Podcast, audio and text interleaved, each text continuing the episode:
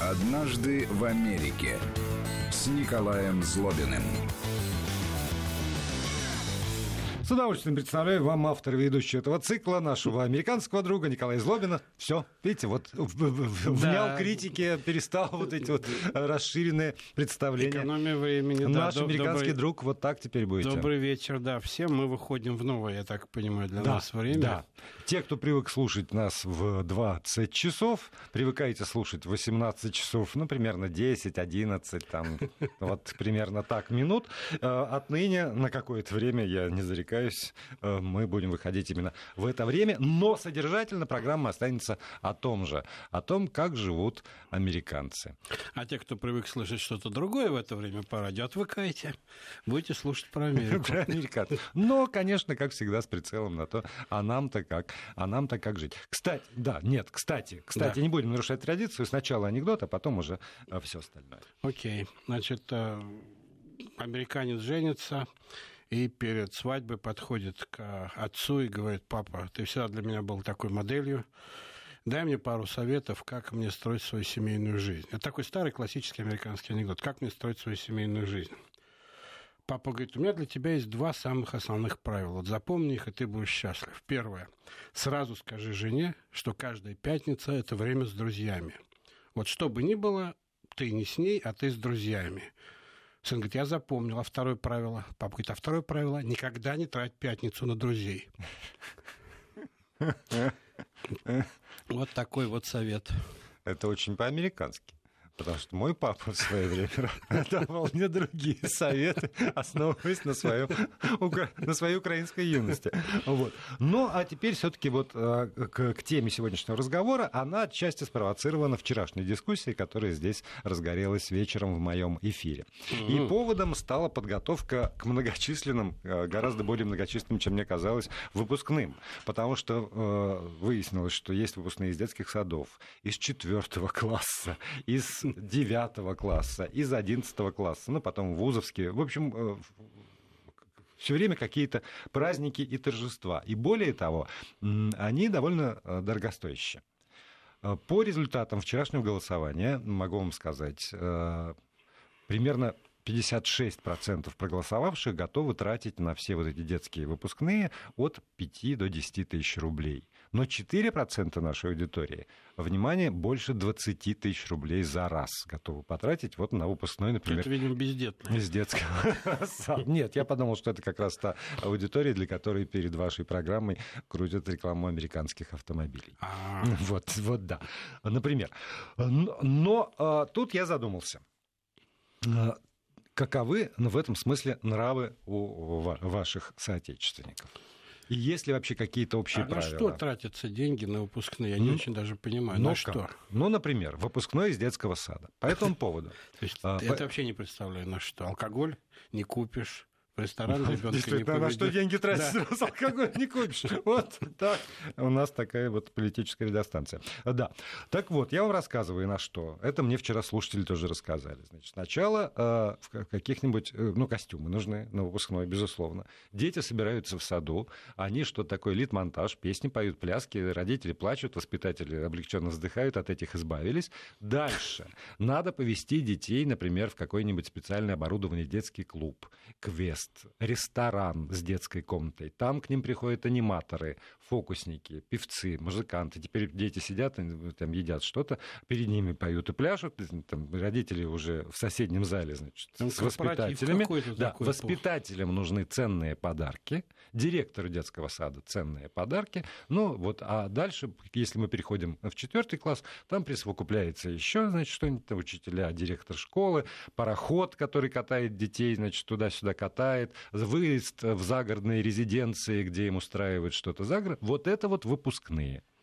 А если мы дойдем до конца э, школы, то, ко всему прочему, еще прикладываются и затраты э, ну, государственные, собственно, потому что, например, Москва и Петербург это у нас э, федеральные округа, и там вот в Питере, например, алые паруса, Дворцовая площадь, рамки, полиция, тоже звезды эстрады, а потом э, дворники, которые убирают э, бутылки по всему городу, э, милиция, которая растаскивает этих подростков. Ну, в общем, вот, вот на это тратятся деньги, да. Ну, вот таких традиций в Америке нет, это я могу точно сказать. А, я имею в виду подарочно пароходных там и так далее. У вас рек нет фактически. Что рек? Пустыня, Невада Да, сплошная, рек да. нет, да, вообще, да, и океанов, ничего. Вообще с водой проблема, да, только в бутылках. Вот. Но а, там выпускные, американская школа состоит из трех таких частей, да, начальная, средняя, старшая школа.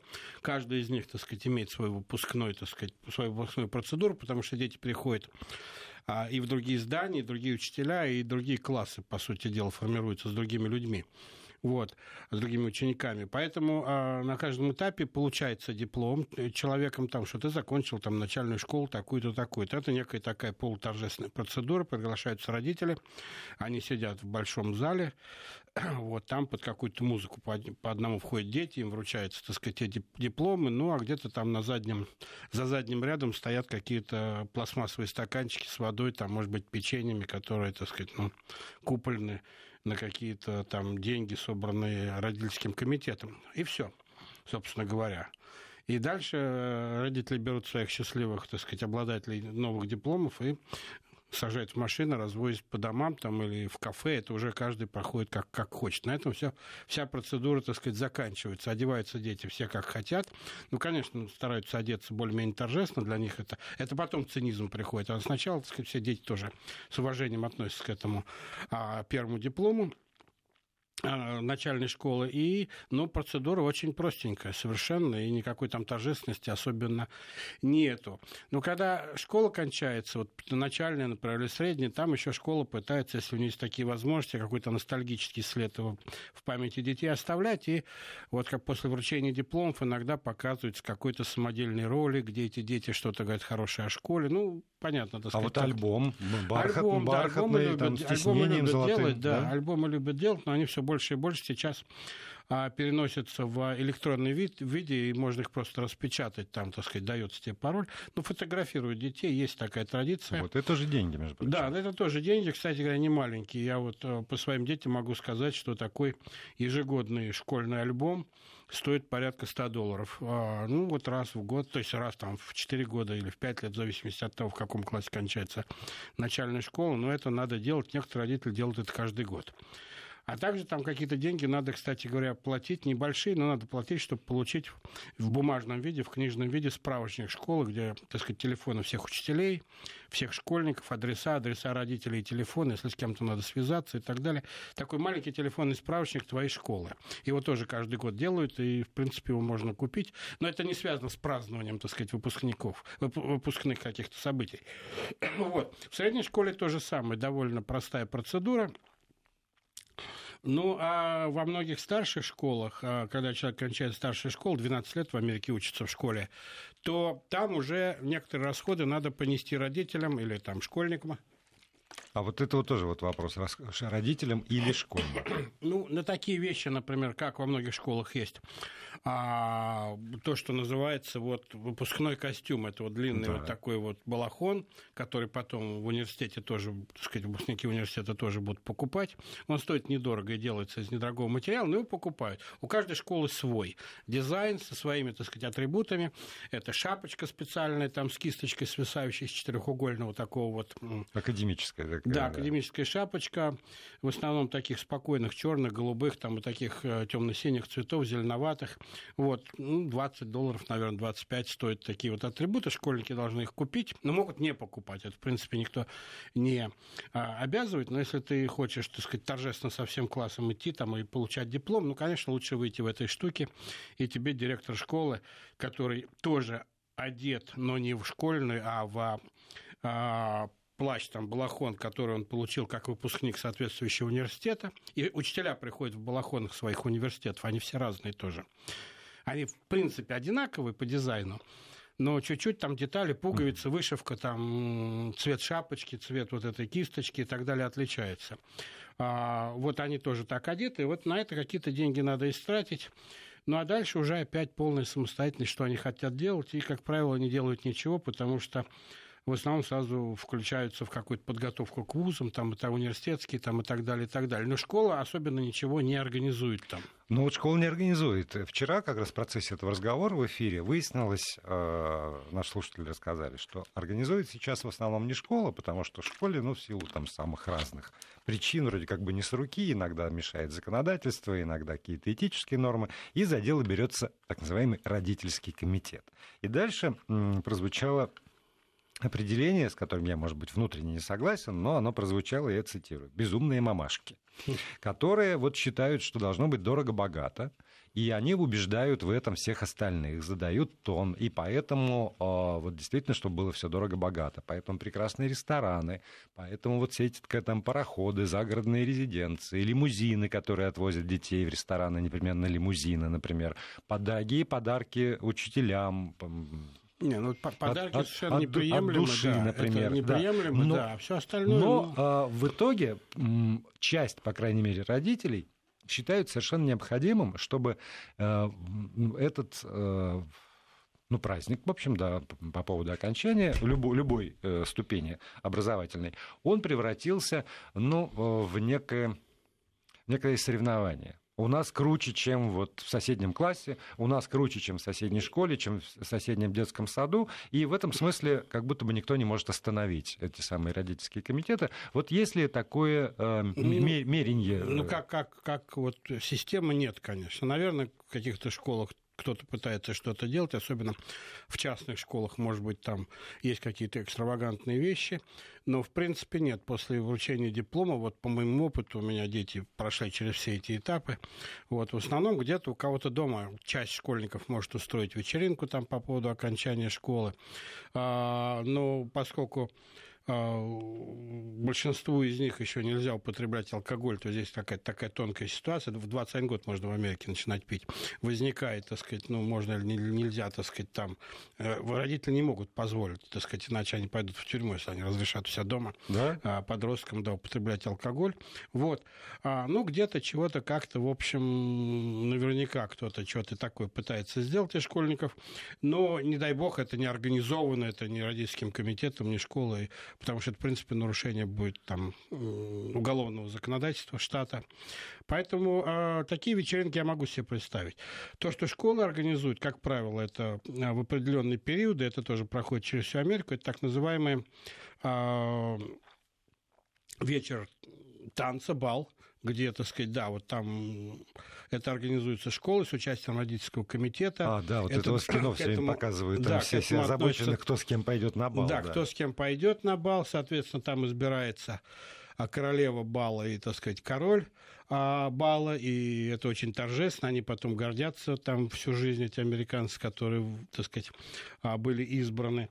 Ну, там, да, девушки шьют красивые для этого платья, парни покупают там смокинги там и так далее, одеваются красиво, но вот это единственное, так сказать, что но это не связано с, непосредственно с получением диплома.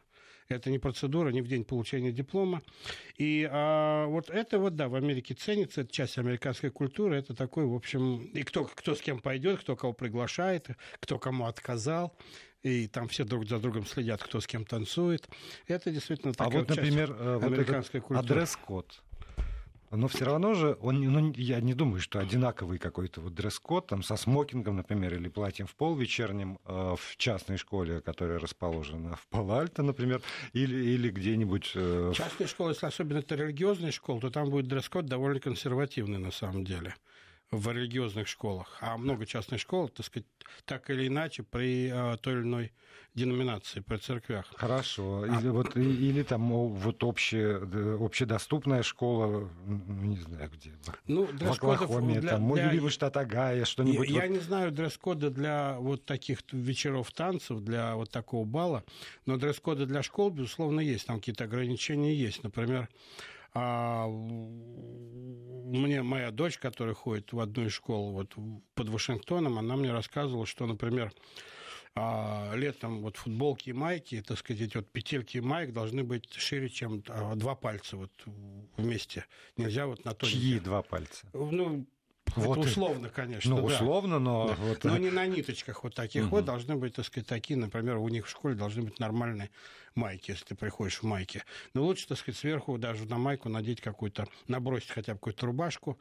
В шортах особо нельзя там в некоторых школах и так далее приходить.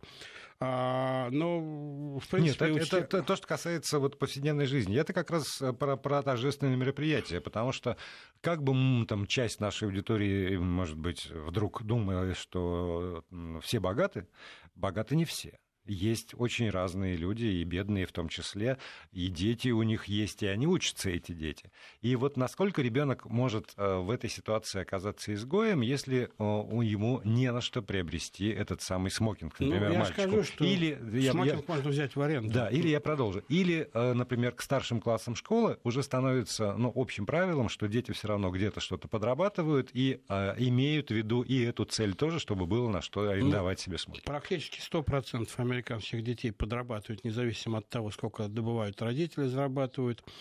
А, дети президента, дети там, больших американских олигархов, скажем так, бизнесменов обязательно что-то делают там, или развозят пиццу, или моют там машины или а, традиционно то, что делают американские подростки, это работают в ресторанах, там собирают грязную посуду или разносят еду. В ресторанах фастфуда делают все. Это 100%. Это часть, вот, так сказать, американской подростковой культуры. Если ты этого не делаешь, на тебя будут смотреть немножко странно. Где ты берешь карманные деньги у родителей, что ли, просишь, но это, так сказать, ну, не кул, cool, не, не прикольно. А с, с, с какого возраста вот это не кул? Cool?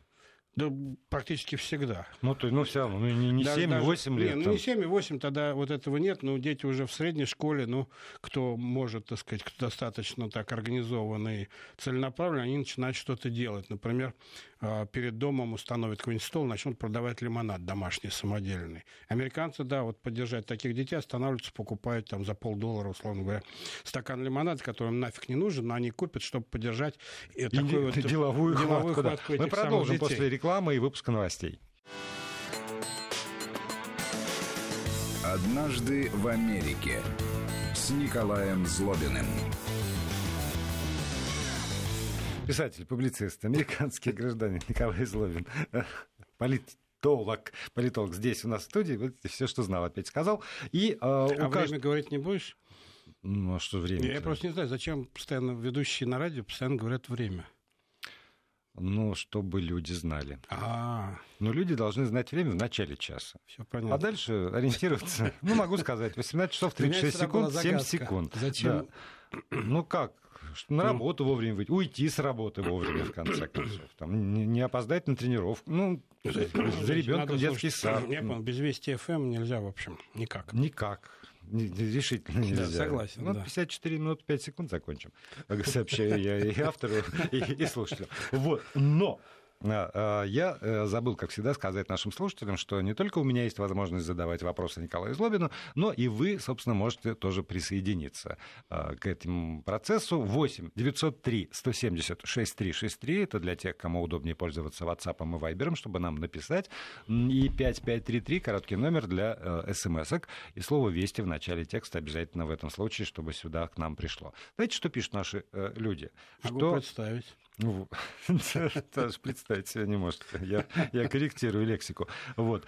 А, пишут, что вот все вот эти вот э, праздники, вся, вся вот это богатство на показ, это то, чего у нас отродясь не было в нашей стране, а все пришло только э, от вас с проклятым американским влиянием. Понимаете? Я э, соглашусь частично. А вот богатство на показ в Америке категорически невозможно. Его просто нет. Это будет не просто мавитон, но это, в общем, даже мне трудно представить, чтобы кто-то демонстрировал свое богатство на показ. И встретив американца на улице там, или увидев, как он одевается, или по машине даже и так далее, вы никогда не поймете, у этого американца в банке лежат миллионы, сотни миллионов долларов, или там жалкие 20 тысяч. А этого нет. Этот этап американцы прошли очень давно, там, в свое время, и вот эти понты такие там совершенно ни на кого не действуют. Наоборот, если человек выставляет на показ свои какие-то денежные возможности, это явно какой-то иммигрант, только что приехавший в Америку и а, реализующий свои комплексы, заложенные где-то далеко на родине исторической у него. Но что касается связи праздников и подарков, то я думаю, Америка, да, внесла свою нехорошую лепту в а, мировые традиции. Американский консюмеризм и подчинение а, торговых а, сетей ритму вот праздников, да, это, безусловно, американская традиция. Американцы сыграли, к сожалению, очень большую и негативную роль. Здесь я абсолютно согласен. Они вообще превратили свой главный праздник Рождество совершенно в... Ярмарку в ярмарку да. бесконечную подарков. И совершенно, я даже иногда своим американским друзьям говорю, вы что, не помните вообще, чей день рождения? Так вообще, что это ваш день рождения, вы все ожидаете подарков. И все друг другу даете подарки, и а день рождения-то у кого вообще? Вот. И это, безусловно, так. Более того, есть праздники, которые просто придуманы торговыми сетями а в те промежутки времени, когда нет больших праздников, и нельзя ничего продавать. Вот типичным таким праздником, придуманный сравнительно недавно американскими торговыми сетями, является День отцов. Ну, День матери был, угу. обязательно надо дарить подарки. Причем американская культура, американские СМИ очень активно вдалбливают американцам а, мысль о том, что надо завалить своих матерей подарками. В 50-е 60-е годы День матери заключался в том, что вам надо хотя бы позвонить маме утром и с ней не спеша поговорить. Ну, проявить интерес, может быть, вывести ее на ланч там, и так далее. То теперь, так сказать, ну, заставить детей написать открытки бабушке. Там это, в общем, в таких старых советских добрых традициях то же самое, как на 8 марта. То сейчас, так сказать, нет, обязательно надо, так сказать, завалить маму подарками там от э, купонов там в какой-нибудь спа-салон до каких-то ненужных вещей, там одежды там и так далее, и так далее. А, и где-то за несколько недель до начала, до праздника американские магазины, соответственно, развешивают надписи, что у нас начинается распродажа ко Дню матери, распродажа ко Дню отца. А сразу после Дня Благодарения, который празднуется в третий четверг ноября, на следующий же день начинается а, распродажа к Рождеству, и ставятся елочки, начинает играть э, музыка, соответственно, Jingle Bells уже играется по всей Америке за месяц, еще в ноябре. Вот, бегают сам Санта-Клаусы. У нас уже то же самое практически. Да, вот здесь вклад Америки, конечно, в консюмеризм, он, конечно, негативный, и он огромный. Кстати, Санта-Клаус, как мы знаем, это святой Николай, да, ну, с легкой руки американцев. А вот эта голландская транскрипция который из, из, из помнишь, я, мы как-то говорили, да. что Нью-Йорк назывался Новый Амстердам, и вот оттуда голландцы традицию свою Святого Николая, Санта-Клауса называть а, внедрили по всему миру, а потом, так сказать, еще и Клаус тоже отпал, и все называют Санта, хотя, в общем, большого смысла в слове Санта нет, ну как-то, ну Санта, да. Вот, и в свое время, более того, я приведу тебе такой пример, что в свое время а, в рекламе Кока-Колы а, Санта-Клаус был покрашен, а, его, его шуба была в красный цвет покрашена. Это случилось довольно давно. И с тех пор трудно себе представить Санта-Клауса не в красной шубе.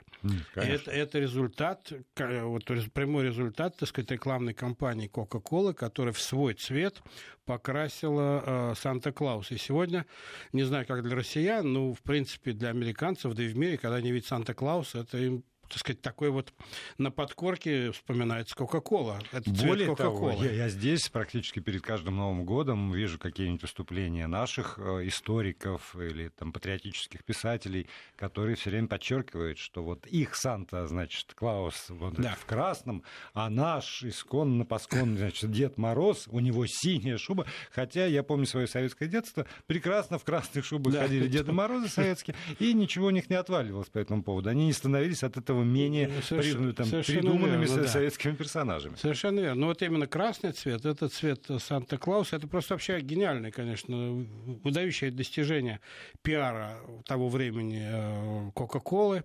Так же, как и, например, выражение «отксерить», которое, конечно, надо поставить корпоративный памятник, там человек, который, да. так сказать, компанию Xerox превратил в глагол. Это всего лишь одна из многих компаний, которые делают копировальные там и другие офисные, так сказать, приборы. И вдруг появился глагол от Xerox. С какого? Почему от Xerox? Потому там... что когда пришли сюда копировальные машины, они были именно этой фирмы. Так нет, в том-то и дело, что в Америке тоже То, сделать тоже, да? Xerox называется, да, пойти а. на любой другой машине сделать копию. Вот. Или Kleenex, да, вот эти вот угу. э, платки носовые бумажные, которые, в общем, производят, как все, кому не лень, но называются Kleenex. Хотя это одна из многих тысяч, наверное, уже компаний, которые производят всякие бумажные продукты и так далее. То есть такие вот вещи, безусловно, американский рынок э, очень, очень такой доминирующий, он продавливает такие вещи. И, конечно, э, то же самое, например, э, пред как бы это по-русски сказать, заранее напечатанные поздравления на открытках, которые можно купить, да, и не угу. надо придумывать и писать. Это тоже э, американская придумка, еще одна из первых. Это, этой придумки для ленивых, почти... да. А? Для ленивых. Да, для почти 200 лет, да, и вот ты приходишь в какую-нибудь американскую аптеку, американская аптека – это вещь очень своеобразная, где можно купить все. Вино можно купить в аптеке. Вино, да, м-м-м. пиво, там, я не знаю, обувь для, крем для обуви, там, инструменты и вот эти открытки таблетки, в частности. Ну и там немножко где-нибудь в углу продаются лекарства. Вот. Но там целые стеллажи с открытками на любой случай жизни. Там, если вам 25 лет, если вам 26 лет, если вам 27 лет. Вот. И уже написаны поздравления, и американцы ходят, выбирают эти поздравления, смешные, серьезные, романтические, глупые, детские, взрослые, там для пожилых, для молодых, для тех, кто развелся, для тех, кто только женится, для а, молодоженов, для как это, молодых родителей там, и так далее, и так далее. И даже есть такая шутка, что, в общем, писатели, которые пишут эти поздравления, получают гораздо больше за каждое слово, за каждый знак денег, чем самые крупные классики там, американской мировой литературы. Да, да. Да. Это как про И попасть в писатели вот такие да. компании, которые пишут эти вот одну... Там... Да, это, это, вот, мы сейчас прервемся ненадолго, 6 секунд для того, чтобы перевести дух, и для того, чтобы вы смогли сформулировать свои вопросы, прислать их сюда. Вести ФМ. Продолжаем программу. Я не буду спрашивать вас, Николай, по поводу профессиональных праздников. Сообщу только нашим слушателям, что у нас появляется новый профессиональный праздник. Президент Российской Федерации Владимир Путин сегодня выступил с инициативой ввести День географа 18 августа в нашей стране. Он будет, конечно, а экзамен по географии очень возможно появится в списке обязательных экзаменов для единого государственного экзамена. Но это так, а, по, по ходу. День да. географа, хорошо. Да, день, день географа. А, что пишут наши слушатели? И у меня тоже вопрос отвертелся на языке. С одной одной стороны, а, наши американские слушатели пишут, что ай-яй-яй, Николай, как далеки вы от действительности американской. Все реже ой. и реже встречаю работающих старших школьников в Америке среди среднего класса. Они в большинстве сконцентрированы на поступлении в колледжи. А вот среди богатых, да, могут и поработать, так как поступают в университеты за donations с родителей за деньги, перевожу я для тех, кто не знает слово donation, за то, что родители платят университетам. Вот так вот. Это один вопрос. А второй, я думаю, что в Пандам, это вот все, что вы рассказываете, это вы только про белую Америку. Ну, мы же договорились еще на первой программе, что мы говорим о среднем, вот таком мейнстриме. Конечно, и в этнических группах американских, и в религиозных там свои особенности, и в очень богатых, и в очень бедных, так сказать, социальных слоях там, конечно, свои а, какие-то особенности жизни и устройства. Ну, я не соглашусь, что, ну, наверное, меньше работают серьезно, но а, а, дети, дети э, среднего класса, так вот год, два там и так далее. Но летом подрабатывают, мне кажется, практически все так или иначе, все хотят иметь лишние деньги. Вот. А что касается, я соглашусь вот с автором этой, этого письма в одном, действительно, а, э, акцентуирование, если хотите, если можно, так сказать. Акцентирование. Да, ну, я выражусь более интеллигентно, да. так сказать. Вот. Чем я. Да, это невозможно, я знаю, но тем не менее. Вот, хорошо, акцентирование. Вот, так вот это акцентуирование на поступление в ВУЗ действительно начинается задолго, где-то с 9 примерно класса.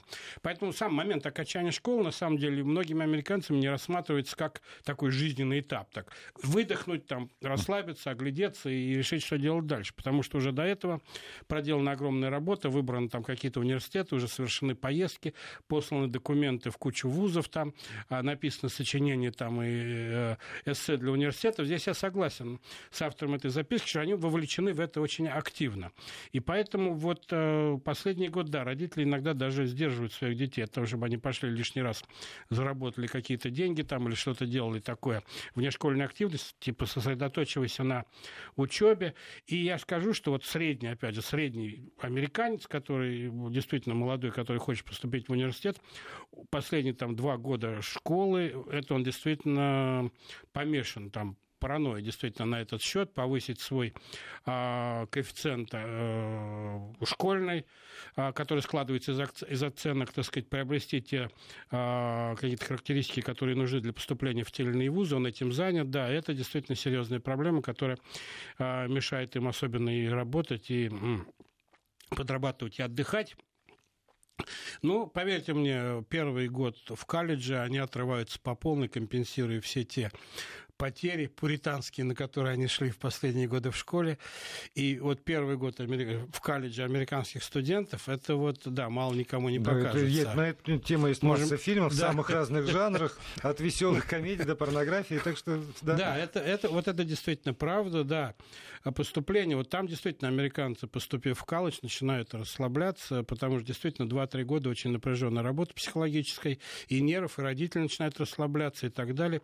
Ребенок вырывается очень часто в другой город, в другой штат, и, в общем, часы, час, часы и часы самолетного лета, так сказать, между родителями и детьми вдруг образуются, уже не поконтролируешь. Вот, у знаете, детей вот, свои кредитные карточки, да, у них да, своя а, жизнь. Я бы вернул к детям, а, к школьникам, потому да. что, а, помимо всего прочего, детский труд, проблема детского труда. И, с одной стороны, во всем мире, значит, есть протесты по поводу туда, что где-то там, в Бангладеш или, или еще где-то, дети шьют рубашки, которые мы носим, а эти дети в шахте добывают бриллианты, знаете, алмазы, да. которые мы ограняем и носим. И это ужасно. А когда вы говорите про то, что дети с молодых ногтей начинают подрабатывать, то, соответственно, мне кажется, все-таки цивилизованная страна должна выработать некий кодекс тоже.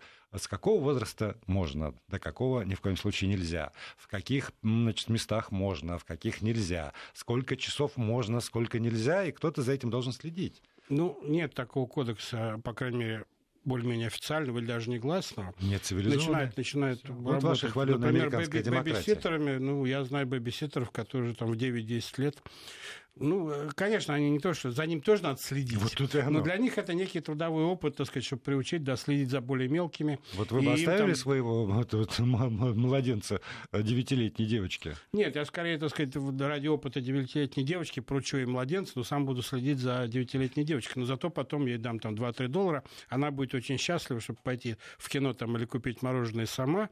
А, вот. Но э, некоторые, так сказать, американцы, ну, девятилетней девочке позволят погулять погулять с собакой, за это, знаете, чтобы самому не ходить, погулять там с собакой или, ну, пропылесосить комнату, там дом, и за это заплатить. И, в общем, к этому относится нормально. Считаю, что вот такой трудовой опыт на самом деле а, вполне приемлем. Другое дело, что есть довольно большая проблема в Соединенных Штатах с детьми нелегальных иммигрантов, которые, я подозреваю, вот эта проблема, работают вот прям так же, как они работают где-то там в подвалах какого-нибудь там государства в Юго-Восточной Азии там, или где-то еще, и что-то такое делают.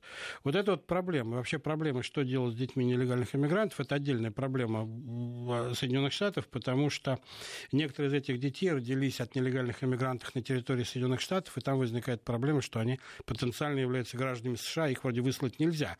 А с другой стороны, когда высылают их родители, как оставить детей здесь, а это противоречит закону о неразрыве семьи. Семьи должны быть соединены. Но это отдельная история. То есть, на самом деле, как любое большое государство, Америка тоже имеет очень много таких вот несостыковок легальных, и то, что вы говорите вот о труде. С одной стороны, это прикольно, да, пойти подзаработать. Это, конечно, не обкладывается налогами. Это, конечно, все в кеше. Ну, пойти с собакой погулять. Ну, кто будет там эти 2-3 доллара заявлять, так сказать, в налог? Да, то есть там возникает очень много таких острых ситуаций. Конечно, там, когда ты работаешь в ресторане, то получаешь а, чаевые, ты, конечно, не докладываешь об этих чаевых. Я думаю, взрослые официанты тоже этого не делают. Напрасно. Вот, я понимаю, что напрасно. Надо платить налоги. Я за то, чтобы платить налоги. Трамп но... говорит, Америка прежде всего. Они, но... не, прежде Трамп, думая который... о родине, а потом о себе, говорит Трамп. Но, но поскольку осталось меньше двух минут до конца эфира, я не буду спрашивать, как часть нашей аудитории, будет ли война с Россией. Я спрошу анекдот финальный. Войны с Россией не будет, быстренько отвечу. А, но ну анекдот... Ну вот, всю интригу разрушили. Ну, по крайней мере, до нашей следующей программы. Вот, там можно задать этот вопрос снова. А Шерлок Холмс и доктор Ватсон отправились на охоту. Ну, пришли в лес, там разбили палатку, зажгли костер, пошли постреляли там всяких бекасов там и так далее. В общем, зачем они охотились. Вечером сделали ужин, а взяли с собой две бутылки виски, выпили хорошо на свежем воздухе, очень, так сказать, серьезно выпили, уснули. Вот, а ночью Холмс толкает э, Ватсона и говорит, доктор, вот посмотрите наверх, вы видите это огромное звездное небо. Вот что вы думаете, какие у вас мысли возникают, когда вы смотрите на это небо? Ну, такой еще Ватсон в глубоком похмелье говорит, ну, я смотрю на эти миллиарды, миллиарды, миллиарды звезд, а миллиарды, сколько кто его знает, сколько там а, созвездий, эти огромные расстояния, галактики, а, вселенные, сколько вселенных. Он говорит, а еще что вам приходит в голову? Он говорит, а мне приходит в голову, какие мы незначительные, маленькие, вообще клопы какие-то на фоне вот этого всего. И сам спрашивает у Холмса, а вам, а, Холмс, конечно, с вашим умом вам, наверное, приходят гораздо более глубокие идеи. Что вы думаете по этому поводу? А я думаю, говорит Холмс, доктор Ватсон, что у нас сперли палатку. Ну, это праздничный финал нашего серьезного разговора э, с политологом, писателем, профессором Николаем Зловиным. Да, Спасибо. через неделю вернемся. Все. Однажды в Америке с Николаем Злобиным.